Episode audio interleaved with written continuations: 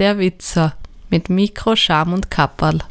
Willkommen zu einer neuen Folge von Gar und Gurt, eurem Podcast mit dem regionalen Etwas beim Kochen oder so ähnlich wird dann der neue Intro-Text hier von Gar und Gurt klingen.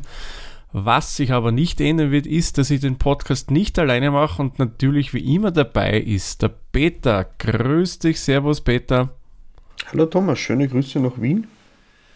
Ja, Peter, wir haben ja, wie wir ja gesagt haben, ein bisschen was Regionales heute wieder. Und mhm. ursprünglich wollten wir ja eigentlich nur ja, ein spezielles Gemüse machen. Genau, da hat uns aber die Wetterfee ein wenig Streich gespielt. Ja, leider, leider. Dass das angekündigte Rezept ähm, und du hast da deinen Kodex sehr streng gesetzt und sagst, du würdest das erst verkochen, wenn du das regional zum Kaufen kriegst. Genau, und das gibt es nicht, dank des zu kühlen Wetters.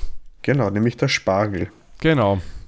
Jetzt machen wir diesmal einen Mix. Mhm. Ich bin nicht so streng mit mir selbst. Ich habe trotzdem Spargel gekauft. Mhm. Na gut, bei dir ist ja auch quasi regional. Also Everding ist ja nicht so weit weg. Genau, Everdinger Spargel gibt es bei uns schon in, in Bodischl.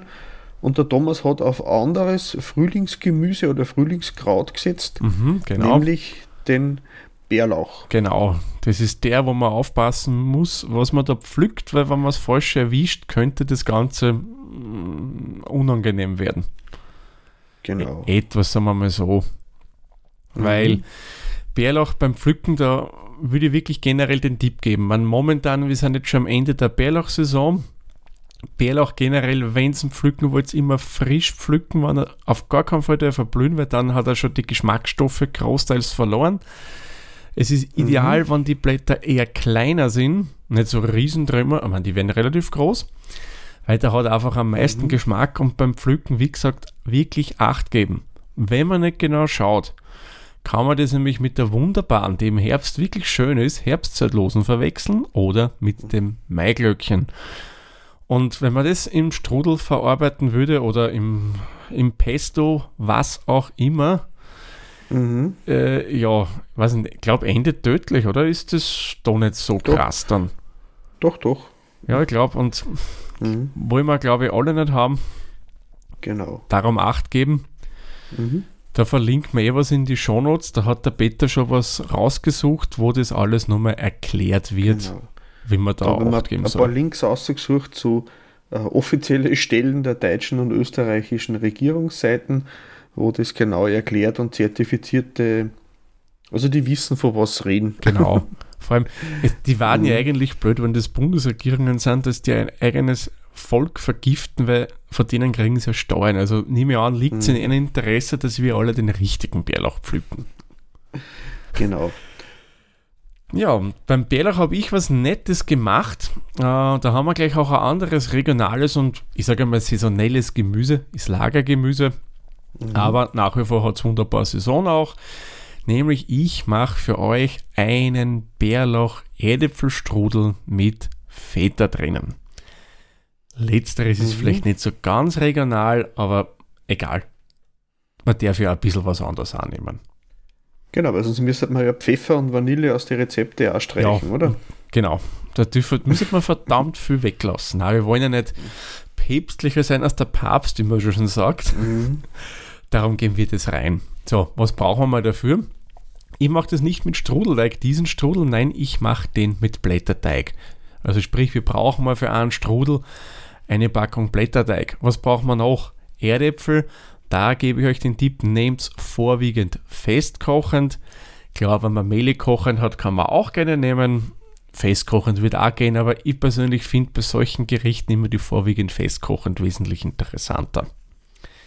Genaue mhm. Angaben natürlich wie immer in den Shownotes dann, wo ihr dann die Mengenangaben habt, weil gerade beim Erdäpfelstrudel oder beim Erdäpfel-Bärlauchstrudel, wenn man da zu viel der Erdäpfel verwendet, dann kriegt der Teig Risse und das ist auch nicht ideal. Was wir noch brauchen, natürlich Bärlauch. Dann braucht man noch Feta. Wir brauchen Sauerrahm, ein bisschen an Salz, ein bisschen an Pfeffer und, wenn man will, noch ein Ei. Warum sage ich, wenn man will, weil das Ei braucht man nicht direkt reingeben, das nehme ich eigentlich nur zum Bestreichen vom Blätterteig, weil ich gebe dann gerne ein bisschen was drüber, vielleicht so ein bisschen Sesam oder was auch immer, damit das ein bisschen optisch auch noch was Feines hergibt. Ich sage es gleich, die Zubereitung, da sind wir ein bisschen über die 20 Minuten in Summe drüber. Die eigentliche ähm, Zubereitung selbst, also an Tätigkeit, was wir so machen, dauert nicht so lang, aber mit dem ganzen Kochen und Backen gehen wir halt drüber. Aber das ist ja an sich auch kein Problem. Man kann ja dabei das Ding im Bockerer ist ja Dinge tun, die wichtig sind oder genau, so. Staubsaugen, aufwaschen. mhm. Oder das Dessert zubereiten, wenn man es will. Mhm. So, also wie gehen wir vor? Erdäpfel werden einmal weich gekocht. Das kann man, wenn man möchte, schon gerne auch am Vortag machen, spricht überhaupt nichts dagegen. Dann hätten wir am nächsten Tag dann weniger Arbeit. Danach widmen wir uns dem Bärlauch, der wieder mal, da sollte man wirklich darauf achten, gründlich abgespült, weil da kann ja durchaus immer ein bisschen was oben sein. Wenn der unten Stiele hat, was auch beim Pflücken sein kann, die schneidet man weg, weil die wollen wir an sich nicht drinnen haben. Und danach, ich mache das immer so, ich übergieße den einfach mit einem kochenden Wasser, sprich ich blanchiere den kurz und dann schrecke ich den mit kaltem Wasser wieder ab. Danach, also wie Sp Spinat eigentlich, oder? Genau, so wie Spinat und andere so Blattgemüse. Wenn ihr den dann abgeschreckt habt, dann einfach grob hacken. Das muss jetzt so fitzel klein sein, einfach größere Stücke von den Blättern, überhaupt kein Problem. Wenn es dann anfängt, schön nach Knoblauch zu riechen, könnt ihr euch sicher sein, dass der Großteil dann Bärlauch dabei ist bei dem, was ihr gepflückt habt. Wird überhaupt nichts nach Knoblauch riechen, würde ich persönlich ein bisschen vorsichtiger dann sein. Was wir noch machen müssen, den Feta braucht man natürlich auch. Den geben wir natürlich nicht das ganze Stück rein, den holen wir aus der Verpackung raus und schneiden den würfelig. Hier auch nicht zu klein, kann ruhig auch ein bisschen gröber sein. Das war es dann schon mit den Hauptvorbereitungen. Ähm, ich glaube, eines habe ich den Zutaten vergessen, nämlich einen Sauerrahm. Den brauchen wir auch noch. Ein bisschen durcheinander, aber den habt ihr dann eh schön in den Shownotes drinnen. Den brauchen wir auch noch, weil wir geben nämlich jetzt unsere Redäpfel, die wir äh, dann in Würfel schneiden, mit dem Bärlauch und dem Feta in eine Schüssel rein, geben einen Sauerrahm dazu, rühren das vorsichtig durch. Der Feta darf ruhig ein bisschen zerbröckeln, das macht überhaupt nichts meiner Meinung nach. Und dann, wenn wir das durchmischt haben, schmecken wir das einfach mit Salz und ein bisschen Pfeffer ab. Das ist dann eurem persönlichen Geschmack überlassen. Mit Salz kann man durchaus sparsam diesmal umgehen, weil der Feta, der hat eh schon eine gewisse Salzigkeit mit dabei. Liegt ja auch in einer Salzlake drinnen. Wenn wir das haben, holen wir unseren Strudelteig, also Strudelteig, den Blätterteig, breiten den mal schön für uns auf und dann legen wir in die Mitte, zumindest ich mache das immer so, die Masse drauf, schön verteilt, nicht dass es zu dick ist, sondern wirklich von einem Ende bis zum anderen, wobei ein bisschen Abstand schon auch zum Rand lassen. Und dann schlage ich das übereinander und drücke das in der Mitte schön zu, mache die Enden, verschließe die, da wirklich achtet darauf, dass das schön zugedrückt wird. Ja, und dann kann man eben, wenn man möchte, das Ganze noch mit einem versprudelten Ei bestreichen und dann mit Sachen dekorieren, unter Anführungszeichen, wie sie einen Sesam drüber streuen. Da kann man auch diesen schwarzen Sesam nehmen, den man vom türkischen Fladenbrot her vielleicht kennt. Mhm. Oder wer will, Mohn, ja, das ist dann, sagen wir, eurer Fantasie keine Grenze gesetzt. Und das Ganze kommt dann so bei ca. 200 Grad äh, Ober-Unterhitze ins Backrohr. Von der Dauer her so 15 bis 20 Minuten also beim Blätterteig sage ich immer nur so circa Angaben, weil das muss man selbst entscheiden, weil manch einer will es so wirklich dunkler braun, der andere was nur ganz hell haben, aber eine Viertelstunde sollte mindestens drinnen sein. Ja, und dann rausnehmen und anschneiden und lasst es ein bisschen auskühlen. Aus eigener Erfahrung kann ich berichten, der Gaumen liebt heiße Erdäpfel aus dem Backrohr nicht sonderlich. Kann mhm. wehtun. Ja. ja, so wie die, wie die frischen Tomaten auf der Pizza, die sind mm, auch ganz gefährlich. Ja, ja, oder der Käse, der sich dann so schön auch noch festklebt. Mhm. Dann also da Acht geben und dann könntest du mit einem Salat zum Beispiel, was ja auch momentan schon Saison hat, auch regional, kann man da wirklich ein schönes Essen hat man da. Ja, klingt super. Ja, ist es auch, ist es auch. Vor allem der Vorteil ist, du hast einen Knoblauchgeschmack, aber riechst nachher nicht nach Knoblauch. Und du schlägst da jetzt in die Spargelrichtung, wie wir sie angekündigt haben, Peter, oder? Genau, genau. Ich hab, äh, ich muss zugeben, ich mag keinen weißen Spargel. Weil der ist, der grüne Spargel ist viel unkomplizierter und pflegeleichter zum Das ist, Verarbeiten. das ist richtig, bin ich voll und ganz beim Peter. Genau. Ich mache gern äh, einen, einen Kuchen, einen Quiche, Mhm. ähm, also, also ein, wie ein Pie, einen amerikanischen, nur ohne Deckel. Und den machen wir mit einer bekannten Füllung. Mhm. Genau. So, und was brauchen wir alles für die Quiche? Wir brauchen einen Mürbteig. Den Mürbteig machen wir aber ohne Zucker, sondern nur mit Mehl, Butter, äh, Eier und äh, verkneten das. Da wir zuerst äh, Mehl und Butter ein wenig zerbröseln miteinander und dann das Ei drunter mischen. Das wird ein wenig so eine, so eine sandige äh, äh, Struktur kriegt das und wenn man es dann mit der Wärme von der Hand einfach ein bisschen durchknetet, dann wird es ein schöner, kompakter Teig. Äh, den bereiten wir eben deswegen als erstes vor, weil der muss dann eine gewisse Zeit, nämlich eine halbe Stunde in den Kühlschrank. Ich muss auch vorwarnen, ähm, wir werden auch die halbe Stunde sprengen, die wir Hm. uns normalerweise sonst vornehmen. Ähm, aber dabei der Kuchen im Backer ist, kann man eh dann andere Dinge tun, so wie es beim Thomas im Strudel auch war. Genau. Wenn ich den Basisteig einmal fertig vorbereitet habe, dann kann ich mich um die Füllung kümmern. Für die Füllung braucht man zuerst einmal grünen Spargel. Ich liebe ja den dünnen grünen Spargel, weil den braucht man nicht schälen. Da darf man nur die Anschnitte am, am, am Ende nur mal ein bisschen nachschneiden und ich habe es dann auf so 2 bis 4 cm lange Stückerl geschnitten ähm, und dann kurz in gesalzenen und gezuckerten Wasser blanchiert. Zwei, drei Minuten, vier Minuten mit kaltem Wasser abgeschreckt und dann trocken getupft. Weil sonst haben wir die ganze, das ganze Wasser vom Spargel, das wird dann in den Kuchen eine, äh, äh, sie absondern und dann wird das nur Matsch. Das wollen wir nicht. Genau. Für die restliche Füllung brauchen wir dann einen Schinken und einen Frühlingszwiebel. Den dann wir mal klein schneiden und anbraten. Frühlingszwiebel, wer es mag, man kann so rot reingeben. Ich finde aber Zwiebel, wenn er leicht angebraten ist, dann ist er nicht ganz so scharf. Dann für später äh, und hat ein wenig einen süßlichen Geschmack drinnen in, in der Füllung. Das einmal vorbereitend. Genau. Äh, Speck und äh, Speck, Schinken und, und Frühlingszwiebel an, anrösten ein bisschen und glasig dünsten. Und wenn nach einer halben Stunde dann der, der Teig äh, abgekühlt ist im Kühlschrank, dann äh, dünn auf einer Arbeitsfläche auswälzen in der Größe von einer Form. Also ich habe unsere Tartform habe ich nicht gefunden mehr. Ich habe es dann in einer Springform gemacht. Ich tue dann auch Fotos dazu und habe halt das dann äh, den Boden der Springform ausgelegt mit dem äh, Teig, mit dem Mürbteig. Für den Rand habe ich mir ein bisschen was aufgehoben, das habe ich dann 2-3 cm hoch am Rand entlang gezogen von der Springform. Und dann kommt das Blindbacken. Das heißt, wir wollen den Mürbteig vorbacken, weil wenn wir das nicht machen, dann, dann wird der weder knusprig noch irgendwie angenehm. Das ist dann wie Knetmasse, was unten unter der Füllung drinnen ist.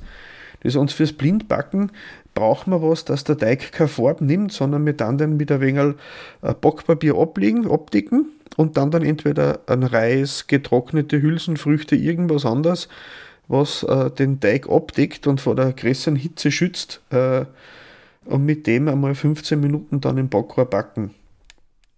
Nachdem er da in der äh, ausgelegt und, und, und, und bestreut worden ist, damit man aber den Reis oder die Hülsenfrüchte besser wieder runterkriegen vom Tag, immer eine Schicht äh, Backpapier äh, dazwischen legen noch. Mhm. Ja, ähm, dann kann man schon mal äh, Ei trennen und das Eiweiß verquirlen und so nach 10 Minuten, 15 Minuten den Teig rausnehmen. Er soll jetzt nur keine Farbknummer haben, sondern einfach ein bisschen eine gewisse Grundknusprigkeit gekriegt haben und das gleich mit dem Eiweiß verstreichen. Das aufgequirlte Eiweiß da einstreichen. Das ist quasi wie so eine Trennschicht, wie so ein Lack, damit dann die Füllung nicht in den Teig einsickert. Und dann nur mal für eine kurze Zeit, für 10 Minuten backen. Und dann kann man schon die restliche Füllung, dabei die letzten, die zweiten 10 Minuten backen, kann man die Füllung vorbereiten und dann nehmen wir eben die Eier, Da nehmen wir den einen Eidotter, der überblieben ist, nehmen wir auch dazu. Dann haben wir Pfeffer, Salz, äh, Parmesan geriebener, äh, Kräuter. Da habe ich für die Kräuter habe ich Schnittlauch und Petersilie genommen, frische. Und dann da die angerösteten Schinken und Zwiebelstücke dazu mischen.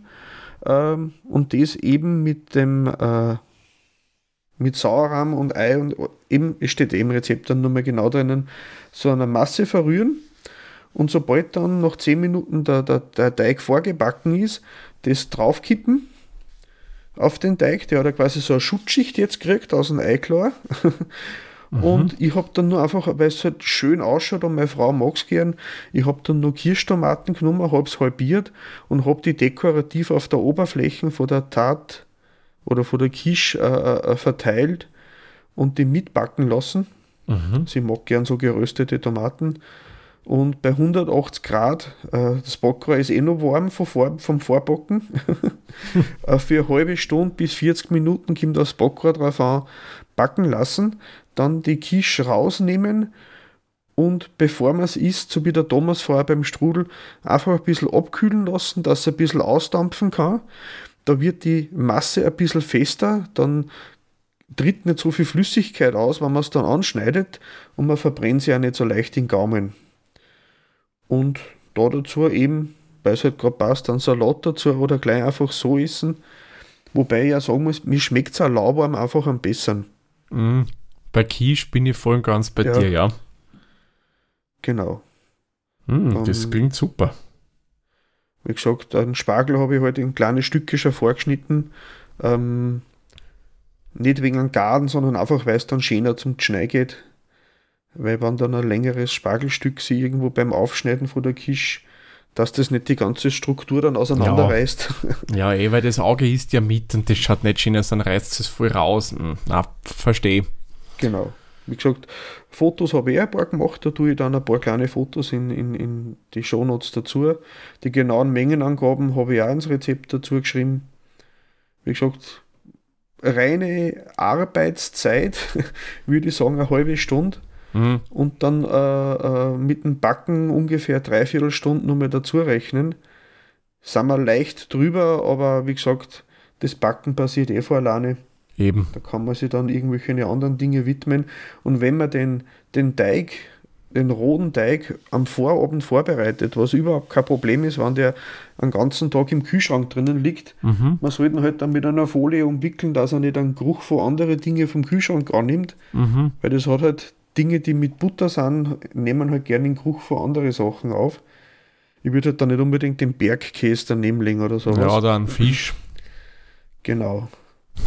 Ah, cool. Und wir haben ja schon überlegt, meine Frau und ich, wenn wir zum Beispiel Schinken und Petersilie weglassen würden, würde das sicher auch gut mit Räucherlachs und Dill schmecken. Auf das alle haben wir Fälle. noch nicht probiert, würde sie aber beim nächsten Mal anbieten. Hm, Spargelsaison ist ja noch eine Zeit, da geht da genau. sicher noch ein paar Mal was. Man könnte ja theoretisch eben ein paar Feta-Brösel auch noch dazugeben, wer es mag. Ja, Klar, na Feta, Feta passt ja fast überall dazu. Fast. Genau, überall, wo es salzig sein darf. Genau, ist der Feta richtig an der mhm. Stelle. Genau. Ja, fein. Mhm. Da haben wir, denke ich, jetzt zwei wirklich nette, saisonell regionale äh, Rezepte mhm. euch vorgestellt. Mhm. Bärlauch müsst schnell sein, weil den wird es nicht mehr allzu ja. lang geben. Man kommt darauf an, glaube ich, wo du wohnst. Ja, man kann auch, wenn man, wenn man Gelegenheit hat, wenn selber pflücken, den einfrieren, also vorblanchieren genau. und kleinschneiden und einfrieren, so wie Petersilie oder so, oder wie einen frischen Spinat.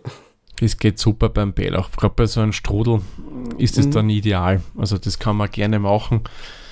Und ja, wer sich übrigens wirklich absolut unsicher ist beim Pflücken, man kann den auch kaufen. Es gibt den auf Märkten, du kannst den mhm. im Supermarkt kaufen, es gibt ihn in Bio-Qualität lieber einmal auf Nummer sicher gehen. Da sollte eigentlich nichts passieren, als wenn ihr euch wirklich unsicher seid. Ja. Oder halt früher in der Saison pflücken. Ja. Äh, ja. Aber das habt ihr eh alles schön in den Links drin, mhm. da könnt ihr euch nochmal informieren. Und den Spargel, ja, den würde ich schon wo kaufen, wo ist, selber stechen, glaube ich, würde ich da nicht unbedingt machen wollen. Ja. Genau, aber Thomas, jetzt, was haben wir denn fürs nächste mal ausgesucht. Ja, ich habe mir gedacht, da könnten wir uns von Südamerika so Zuckerschotten einfliegen lassen. Ja, genau. War, war doch mal was anderes, oder? Es tut vielleicht gerade regional, äh, saisonal, ja. Ja, marokkanische Erdbeeren oder so. Ja, mm. Die kommen aber auch bald. Die können, Ja, ja. kommen auch schon im nächsten Monat, die ersten Erdbeeren. Aber nein, Erdbeeren wollen wir nicht verkochen. Wir haben uns auf ein wunderbares Gemüse geeinigt, das wir beide sehr Mhm. gerne haben.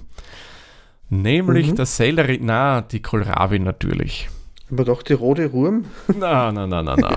Also, dann machst du rote Rübe und ich mache einen Sellerie. Na, umgekehrt. Genau. Dann hat jeder das, was er nicht mag. genau, machen wir Antagonistenfolge. Nein, wir Genau. bleiben Kohlrabi. Richtig, Kohlrabi oder auch Kohlrübe genannt. Mhm.